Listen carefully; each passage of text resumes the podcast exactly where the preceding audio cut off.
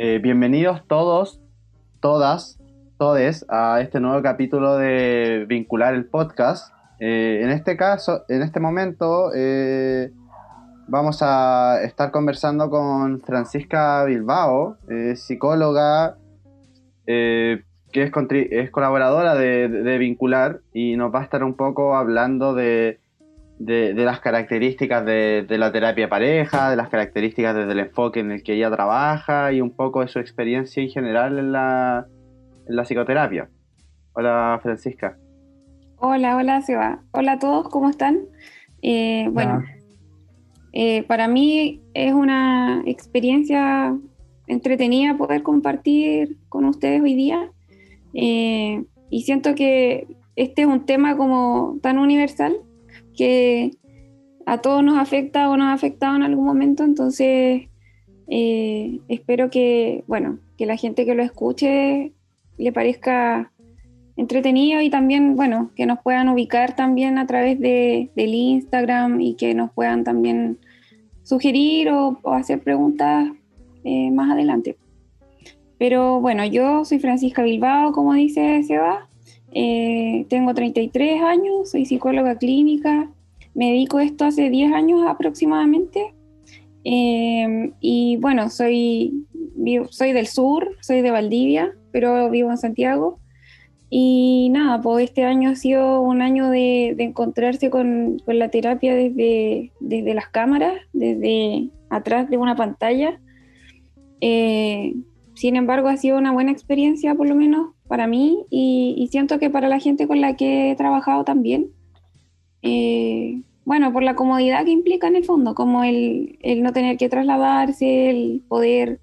eh, conectarte rápidamente a, la sesión y poder planificar tu tiempo en, espacios más reducidos. Eh, y, la cercanía que a veces se temía que se podía perder con esto del, de las sesiones por Zoom, en realidad no, por lo menos en mi caso y en mi experiencia, no ha influido para nada negativamente. Así que bueno, con respecto al tema de, hoy, que tiene que ver con las parejas, la idea es, que, es poder ir, bueno, conversando con ustedes y tener un, eh, un espacio como de, más que nada, contarles desde la experiencia de lo que yo veo en la consulta todos los días. Eh, como les decía, es un tema súper universal y que bueno, a todos nos ha afectado, nos ha afectado en algún momento alguno de estos temas. Eh, y bueno, yo trabajo desde la terapia breve estratégica eh, y desde ahí también es súper interesante comentarles que eh, la terapia de pareja no necesariamente se trabaja con ambas partes de la pareja, o sea, con las dos personas, sino que muchas veces se puede trabajar muchos temas con uno, con uno solo de los miembros. Sí, Francisca, eh, eh, va a ser un capítulo bien interesante, sobre todo porque, eh, al menos en la experiencia que tenemos por vincular, harto, se repite harto, no en todos los casos, obviamente, que lo que termina movilizando a la persona por buscar una ayuda psicológica, una terapia, entrar en este proceso, la, la fuente o, o, quizás lo que, lo, que, lo que da el empujón para empezar es haber tenido una mala experiencia en una relación amorosa. Eh, o, actualmente estar en una relación que, quizás no me causa el bienestar que, a mí me gustaría, que no está cumpliendo con, los mismos ideales que yo me pongo para esa relación o que yo deposito en esta persona. Em, si nos pudieras contar cómo, eh, de, qué se trata o, los alcances quizás de la psicoterapia de, de pareja, ¿no? ¿Qué, se podría lograr en, una psicoterapia de pareja? Sí, bueno, la verdad es que lo que se puede lograr, eh, bueno, tiene mucho que ver con lo que la pareja quiera lograr. Como, por ejemplo, hay parejas que llegan como con el motivo de eh, buscar la ayuda para separarse, eh, para que la, separación sea amigable eh, para llegar como a ciertos acuerdos, para, no sé, como eh, priorizar eh, las buenas relaciones como para que los hijos también puedan llevarlo de una buena forma cuando hay hijos. Otras parejas vienen como a tratar de resolver problemas como, eh, también como entenderse, llegar a puntos como en común, eh, de, como, de las expectativas que cada uno tiene respecto de la relación. Y ahí el, desenlace puede ser siempre como o se arregla eso o se dan cuenta de que realmente están como en caminos muy distintos, que están en etapas muy distintas y no, y no quieren llegar a ese consenso. Pero siempre va a depender eh, de lo que la pareja esté buscando en ese momento. Eso es súper interesante, yo creo, de aclararlo, porque se puede a lo mejor suponer que la terapia de pareja es solo para que la pareja perdure en el tiempo. Como a pesar de toda la adversidad, eh, como que la, ir a terapia de pareja implicaría sí o sí eh, terminar eh, juntos, así como felices para siempre, o con este ideal ¿no? de las películas. Pero, pero claro, no, no, no es tan así, pues. No, no es tan así. Y de hecho, eh, no sé, es como, por lo mismo que también muchas parejas tienen como ese miedo de, ir a, la terapia porque tienen como, el prejuicio, pues de, ¿para qué vamos a ir si no, esto ya no da para más, no tiene vuelta? Eh, a veces las expectativas de uno no son las mismas que las del otro. Eh, a veces como temas valóricos, temas de, crianza o de cómo, cómo fue tu, familia contigo, cómo te enseñaron a, que era un matrimonio o una relación, eh, genera como tanta, tanto como cortocircuito al final, que termina como explotando en alguna parte de la relación, en alguna etapa. A veces la gente, bueno, también ahí, surgen otros temas como el idealización, la idealización de las parejas, cuando uno tiende como a, mirar a, su pareja o a la persona de la que se fue enamorando, pero solamente resaltando las cosas positivas de esta persona y dejando siempre como muy de lado eh, lo negativo, y digo lo negativo entre comillas, porque eh, lo negativo para ti, o sea, lo que para la otra persona es como algo inaceptable o algo difícil de llevar, o temas con, los familiares o con los amigos de la pareja. Entonces eh, pasa harto eso también. Disculpa, Francisca, es que tengo dos dudas, o sea, porque al principio tú nos dijiste que estas terapias eh, se pueden llevar a cabo con una parte de la pareja, no con ambas. Y me surge la duda de que eh, existe algún pro o contra de trabajar solo con una persona y no con ambas. Y la otra, la otra pregunta, eh, que es muy aparte, sí, es que si podrías o se puede eh, decir como que es una relación tóxica, como para que la gente entienda un poco. Ya. Bueno, con respecto a lo primero que me preguntas, como de, de, de poder trabajar con uno con uno o con ambos de la pareja. Eh, sí se puede desde el enfoque en el que yo trabajo, como si, empezamos a considerar como desde cómo funciona un sistema, como un sistema familiar o un sistema de relaciones o de cualquier tipo de sistema en realidad, eh, cuando tú generas un cambio en una de esas partes o vas modificando ciertas conductas, actitudes o creencias de una de esas partes, eh, eso sí de por sí va a ir generando también repercusión y cambio alrededor, o sea, en las otras partes que componen ese, esa relación. Por lo tanto, el, trabajar con una de las dos personas de la pareja sí se puede y, y creo que es la mayoría de los casos que por lo menos yo con los que yo trabajo. En la mayoría de los casos trabajo con uno de los miembros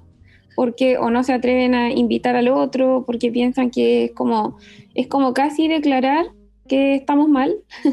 Entonces, a veces la gente, como el solo hecho de pronunciarlo, ya es como que están asumiendo un fracaso en la relación. Entonces, ahí siempre es importante también comentar eso, que, eh, bueno, el primer paso siempre es como identificar qué es el problema para ti, cuál es el problema para el otro,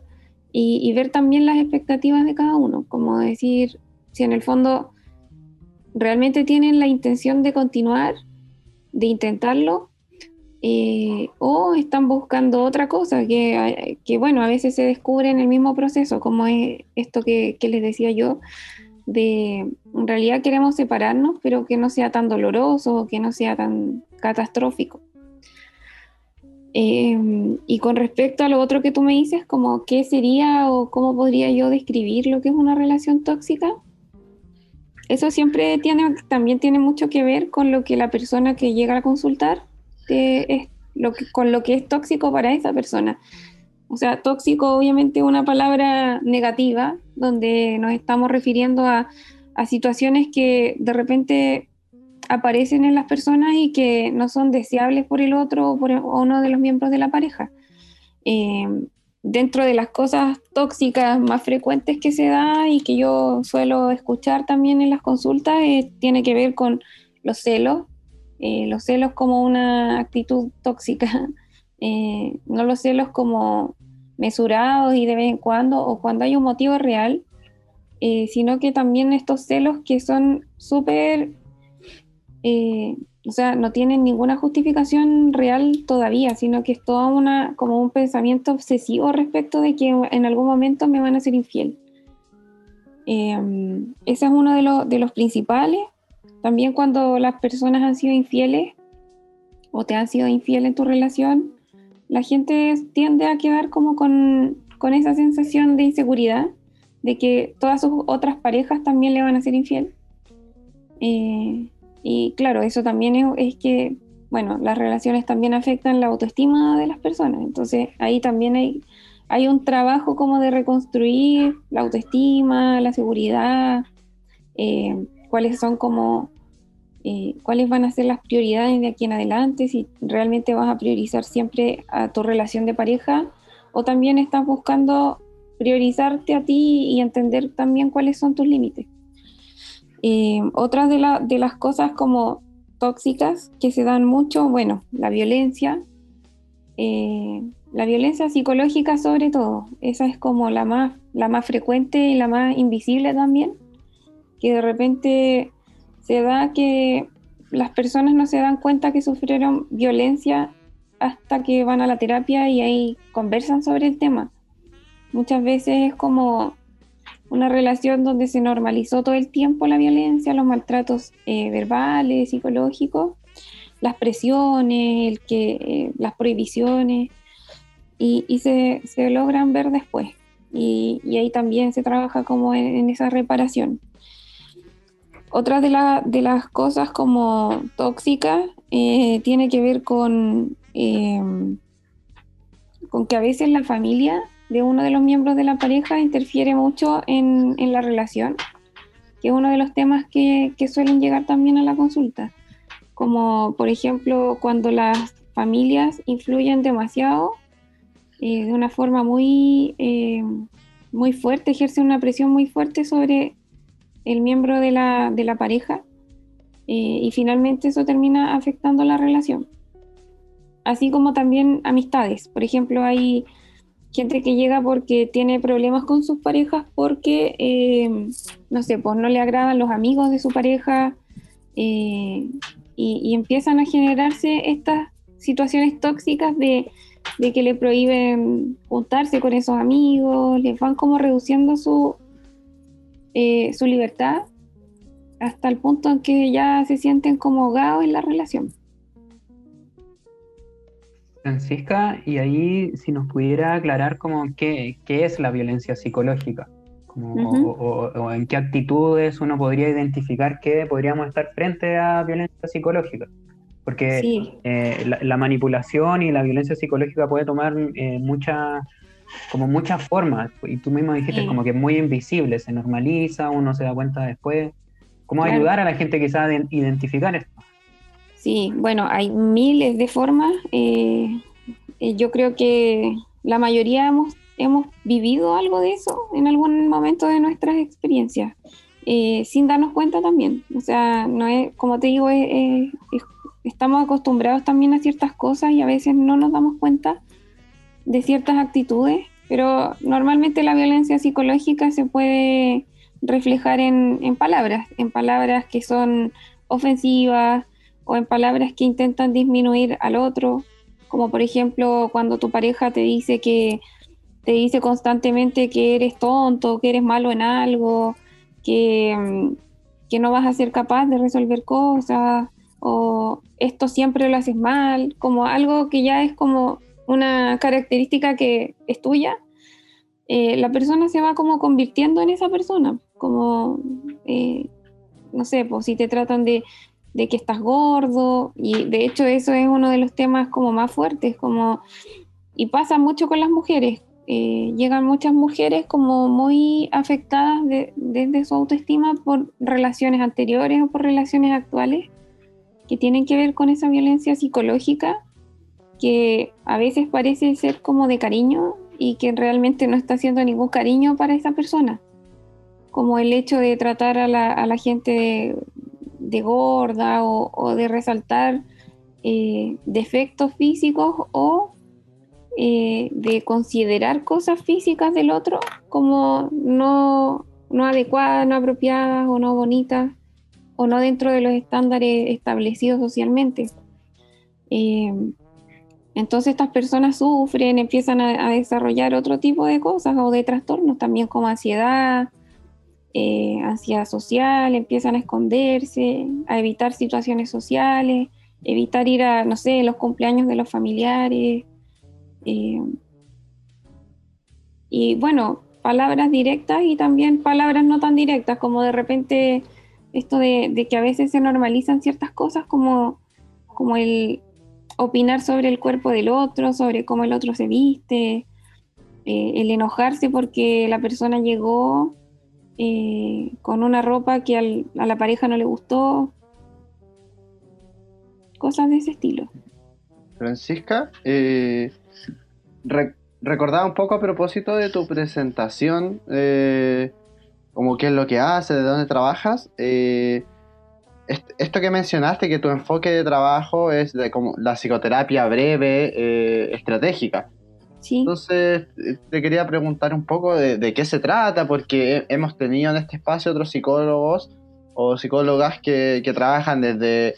desde corrientes que parecieran ser un poco más, más conocidas eh, históricamente por la gente, como que toda la gente en general conoce un poco que el psicoanálisis existe o que la terapia cognitiva existe. Entonces, si nos podías introducir un poco a, a, tu enfoque de trabajo, si es que hay alguna diferencia con respecto al resto, eh, no sé, un poco de eso. Bueno, sí, la terapia breve estratégica es un, es un enfoque que, claro, como tú dices, no es tan tradicional como los otros, eh, pero bueno, lo que, lo que se puede lograr, eh, la idea de la terapia breve no significa, por ejemplo, porque aquí hay como harta, harta duda a veces, como de por qué se llama breve, y no necesariamente se llama breve porque vaya a durar una cantidad limitada de sesiones sino que se llama breve porque la idea es trabajar eh, en los objetivos en, la menor cantidad de sesiones posible, pero cumpliendo los objetivos igual. O sea, esto puede ser una terapia breve que igual sea larga, o puede ser una terapia breve que dure, no sé, mucho menos que lo que podría durar, no sé, un tratamiento a través de psicoanálisis, por ejemplo. ¿Por qué? Porque se enfoca en objetivos específicos que, mm, que, la misma persona trae la consulta. O sea, casi se trabaja harto como con el motivo de consulta, eh, de poder identificar cuál es el problema, qué es lo que la persona quiere conseguir a través de la terapia. Eh, y, también como ir priorizando cuáles son las cosas que necesita como de, forma más urgente para ir notando cambios reales en su vida cotidiana. Eh, y en ese sentido es una construcción en conjunto, no es tan no es dirigida por el terapeuta, sino que es una construcción en conjunto entre el paciente y el terapeuta. Eh, también se van agregando, se van modificando objetivos durante el proceso. Por eso es que también se puede ir alargando, porque bueno, siempre pasa en terapia que llega una persona con un objetivo o con una, o con, una problemática del ahora. Y a medida que avanzan las sesiones también eh, van surgiendo nuevas cosas. Y también se van agregando al, a los objetivos y al proceso de, de terapia. Así que en ese sentido, no implica que, por ejemplo, yo te digo, vamos a trabajar, no sé, ponte tú por inventar algo, 10 sesiones, y ya llegamos a las 10 sesiones y no importa nada. No, pues no es así. No, eso es como lo que me gusta siempre aclarar.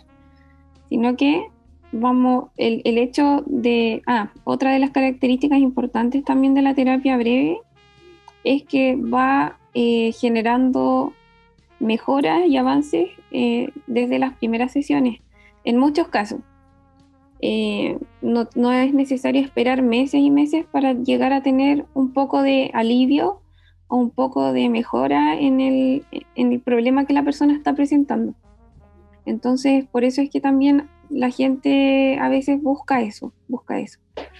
como algo específico, directo y, ya empecemos ahora ya a hacer cosas porque necesito sentirme mejor, porque necesito salir de esta situación.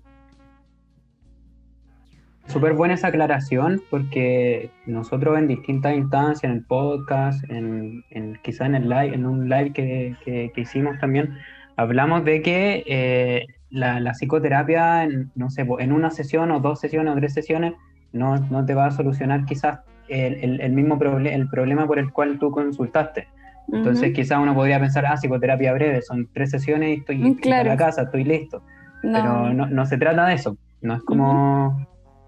como, de un tiempo tan acotado de, de, sesiones. Claro, no, no, podemos nunca especificar, por ejemplo, la cantidad de sesiones que van a haber. Eh, pero sí, por ejemplo, por objetivo, si uno revisa como al final del proceso, sí te puedes dar cuenta de que en una cantidad más acotada de sesiones pudiste ir generando mejoras en alguno de los objetivos con los que se partió.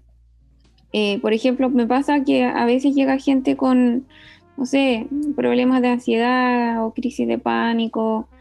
Y en dos o tres sesiones ya eso ya está súper aliviado o muy eh, mejorado. Y, pero claro, eso, eso ayuda para que podamos seguir también trabajando con otros temas, porque siempre es como, el síntoma es como lo, lo que hay que tratar de apaciguar y que la persona se sienta mejor. Pero después de eso también empezamos a poder trabajar de forma más tranquila en otros temas que son de base y que están eh, generando esta ansiedad. Eh, tengo una consulta sobre terapia, ya, porque hablamos que ya terapia de pareja se puede tener como con la pareja completa o con una parte, pero eh, tengo una pregunta de, ¿se puede ir a, por ejemplo, no sé, terminé una relación hace un tiempo y puedo ir yo por a terapia de pareja, pero no teniendo pareja ahora? Sí. Sé que suena medio Sí, sí. O sea, claramente eso ya no se llama en sí terapia de pareja o no se le llama como terapia de pareja, pero sí el motivo tiene que ver con la pareja, el motivo de, la consulta. Y yo creo que eso es lo que más me, en lo que más atiendo. Eh, ese tipo de problemas. La gente viene como a sanar, a sanar su corazón un poco en la terapia, porque para nadie es fácil un término. Eh, sobre todo cuando, no sé, pues llevan muchos años, a veces hay hijos de por medio, o las expectativas que cada uno tenía y, es como un fracaso en una parte importante de la vida de las personas. Eh, y muchas personas llegan por ese motivo, como necesito estar bien porque no, puedo, no me puedo concentrar en el trabajo, porque no puedo eh, avanzar con mi vida, me estoy yendo así en depresión, eh, no quiero hacer nada, perdí la motivación como por todo, eh, mi autoestima quedó por el suelo, eh, y bueno, y eso y muchas otras cosas. Entonces sí, como tú dices, Iván, sí se puede consultar por cosas así, es algo súper frecuente, que la gente dice como no puedo dormir, no puedo trabajar, estoy en el trabajo y me pongo a llorar y, exploto en toda la emoción. Eh, en las noches no puedo parar de pensar en, mi relación, de por qué perdimos tantos años de relación por, no sé, a lo mejor no haber hecho algo antes. Y bueno, todas esas cosas. Y ahí sí, pues sí se, trabaja con, uno de los miembros. A veces cada uno también toma su terapia por separado, porque como les decía, eh, no es fácil un término. Cuando tus expectativas eran súper amplias como respecto de de cómo iba a ser esa relación, de cuánto iba a durar. Em, depende de la, de la, creencia que cada uno traía al respecto. Francisca, algo hablaste de eh, las expectativas en, la, en, las relaciones de pareja, que es un, gran tema. Eh, si te pudieras referir a eso y, como si, si en tu experiencia te, te, toca o, eh, vivenciar o intervenir desde ahí, porque yo lo veo al menos, yo no hago terapia de parejas, pero en las personas que veo, veo cómo el peso de, de, como de los ideales sociales relacionados a, a, la relación de pareja, a la familia, eh, pueden significar muchísimo eh, para, para, para, el bienestar psicológico de las personas, en su salud mental. Como por ejemplo, mantener la relación de pareja o mantener la familia a pesar de todo. O sea, la puedo estar muy pasando, lo puedo estar pasando muy mal en, en la situación, puedo estar aguantando muchas cosas, pero aún así, eh, como, como, separarse quizás podría estar mal, mal visto por, por mi sistema de creencia, por mi religión, por mi familia, qué sé yo, no lo termino haciendo. O, o quizás el ideal de ya estamos en pareja, llevamos hartos años juntos, lo que viene socialmente es tener hijos. ¿Y, cómo podría impactar eso en, en, las, en, las, personas? ¿Te toca verlo? Eh, ¿qué, ¿Qué podrías decir de eso? Sí, es un tema, pues, es un tema súper heavy, súper importante porque eh, muchas veces, bueno, en, en, en, esta etapa como del, del, enamoramiento, de lo que es como el inicio de una relación, donde, donde suele pasar esto de idealizar a la persona que estamos conociendo, eh, se da como esto de, aceptar como, como, eh, como todo lo que viene en esa persona pero sin eh, darle de repente mayor importancia a lo que para ti es realmente importante en una relación, como las expectativas. De hecho, es, eso es un tema que se trabaja harto con parejas, o sea, con personas que, que, vienen de terminar una relación y que quieren estar como sanos o un poco más en equilibrio para una próxima relación y que no le vuelvan a ocurrir estas cosas. Entonces, bueno, una de las cosas que trabajamos es eso, como tener siempre claro cuáles son tus expectativas de una relación, también poder identificar eso en la otra persona, cuáles son las expectativas de la otra persona, por ejemplo, si tienen en común el tema de,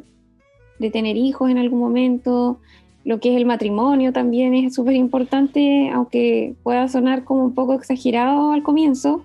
porque claro, al comienzo tú no estás pensando en casarte con alguien, pero sí, para, si para ti es fundamental el matrimonio en tu vida, eh, tienes que considerarlo a la hora de conocer a alguien eh, y no pensar que en el camino lo vas a convencer, porque puede que eso no pase y puede que tú te frustres de una forma terrible que te lleve a, a no sé, a, a deprimirte por, por, perder una persona o una relación que querías mucho por un tema de ese tipo. Entonces, como esto de, de que el idealizar es como taparse los ojos, los oídos y, y no querer ver y no querer escuchar ciertas cosas que sabemos que conociéndonos a nosotros mismos, en algún momento de la relación nos va a afectar. Entonces cuando ya esto va avanzando, avanzando, avanzando, eh, empiezan a aparecer estos problemas, como, pero si yo no quiero tener hijos y el otro sí quiere tener hijos, eh, es un tema que a veces llega como a generar una separación. Entonces las expectativas son fundamentales y, por eso también es importante el conocerse bien al comienzo de una relación, ir con calma, disfrutar de, la compañía, disfrutar del conocer al otro, disfrutar el proceso, pero no apurarse demasiado en, tomar decisiones como de ese estilo tan apresuradas, que suele pasar eso también, como que a veces la gente dice, no sé cómo agarré tanto vuelo. y ya están así como súper metidos en, en, la situación y ya es súper complejo salir de ahí. Entonces, por eso es importante conocerse, darse el tiempo, eh, ir de a poquito, pero no hacer compromisos a ciegas con gente que todavía estás conociendo. Eh, también es bueno eh, eh, ser transparente en ese sentido con el otro, como siempre manifestar lo que es para ti intransable, por ejemplo. O sea, si para ti es intransable el tener hijos sin casarte, eso es bueno transparentarlo en el inicio de una relación, porque te va a ayudar a, a poder ir identificando lo que quiere también la otra persona y saber cuáles van a ser tus límites también, porque si una de las partes es ser flexible y poder ceder en algunas cosas, pero también tienes que tener siempre súper claro en qué estás dispuesto a ceder y en qué no. Y y esas cosas, tenerlas siempre como muy, muy presentes en, en, las conversaciones, en el diálogo que sea con la pareja, porque finalmente eh, ambas personas son, y esto yo lo repito mucho en, terapia, de que una pareja son dos personas independientes, individuales, que deciden estar juntas y no, no es como un, contrato que te obliga prácticamente a a, vivir en torno a una otra persona y que finalmente se convierten como en una sola cosa confusa eh, y eso va como limitando a ambos a, sus libertades también. Francisca, eh, pensaba un poco en, esta, en como en la influencia o en cómo ha afectado eh, este contexto sanitario a propósito del COVID-19 eh, en tu propia atención, por ejemplo, eh, lo, pienso un poco cómo funciona el, dispositivo de la psicoterapia con, las parejas, como ha, habido alguna, eh, lo digo en el caso de las dos parejas, por ejemplo, las parejas que ambos quieran participar de la terapia, como que hay alguna suerte de complejidades o dificultades teniendo como las dos personas a través de una pantalla y sumado a eso también como si has detectado tú al menos personalmente en, tus atenciones, eh, si ha habido como alguna suerte de impacto de, este como confinamiento con las parejas, si, ha aumentado los conflictos o si hay pacientes que han llegado a ti a propósito de que la cuarentena, por ejemplo, el estar mucho tiempo juntos ha traído problemas en la pareja. Sí, súper interesante esa pregunta porque dentro de de la cuarentena o de este casi año entero de pandemia donde hemos estado muy, muy encerrados. Hemos perdido la rutina, hemos perdido nuestras actividades, nuestras distracciones, todos. Eh, pasa que muchas parejas, como por ejemplo, hay parejas que no, que no vivían juntas, por ejemplo, pero sí se visitaban diariamente, o se veían seguido, o tenían citas, o qué sé yo y por temas de pandemia se han tenido que incluso separar de ciudad por muchos meses. Y una de las cosas interesantes que ha pasado en este, en este proceso con hartas parejas es que se dan cuenta de que no, en realidad no necesitan tanto a la otra persona. En realidad parece que estoy súper cómodo sin la otra persona y se dan muchas rupturas por eso. Se han dado hartas, por lo menos dentro de lo que yo he podido ver. Eh, es como el, esto de, poner, de tener el tiempo y el espacio para estar contigo mismo, para darte cuenta que estás bien, que hay ciertas cosas que con tu pareja a lo mejor no podías hacer o no te sentías tan libre o que te generaba una presión extra eh, en, ese, en ese tiempo de estar como distanciado, se dan cuenta de eso, como de ya no, parece que ya no quiero seguir en esta relación, no porque no quiera a la otra persona, sino que porque me, me estuve muy cómoda conmigo misma o conmigo mismo en ese proceso. Y también pasa lo contrario, que hay gente que por estar tanto juntos, por estar tanto tiempo juntos en la misma casa, en el mismo espacio, haciendo cada uno sus trabajos desde ahí, cocinando desde ahí, o sea, haciéndolo todo desde ahí, eh, también pues se dan muchas más discusiones, como esto de que hay una mala energía en el ambiente, como una mala onda, como que finalmente la gente se termine irritando por cualquier cosa o por cosas muy pequeñas, cosas domésticas, pues como que por ejemplo hoy día te tocaba a ti sacar la basura y no la sacaste y eso genera peleas súper eh, desproporcionadas como en cuanto a la intensidad. Eh, cosa que a lo mejor antes en periodos como normales donde cada uno salía a su trabajo y y la casa como que queda un poco en segundo plano, el fin de semana veremos cómo la arreglamos. Eh, empieza a ocurrir esto, como que el tropezarse todos los días con las cosas y mirarlas y tenerlas tan presentes, que también genera mucho, mucho conflicto y harta, hartas diferencias entre los miembros de la, de la familia. Y otros también, otros casos que por ejemplo ha pasado, donde, eh, no sé, por ejemplo,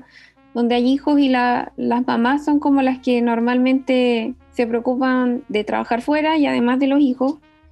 eh, ha pasado como al revés, que a la mamá le ha tocado salir a trabajar fuera y el papá quedarse trabajando en la casa y además con los niños. Eh, y se han visto como en un mundo como en un mundo paralelo, como que no conocían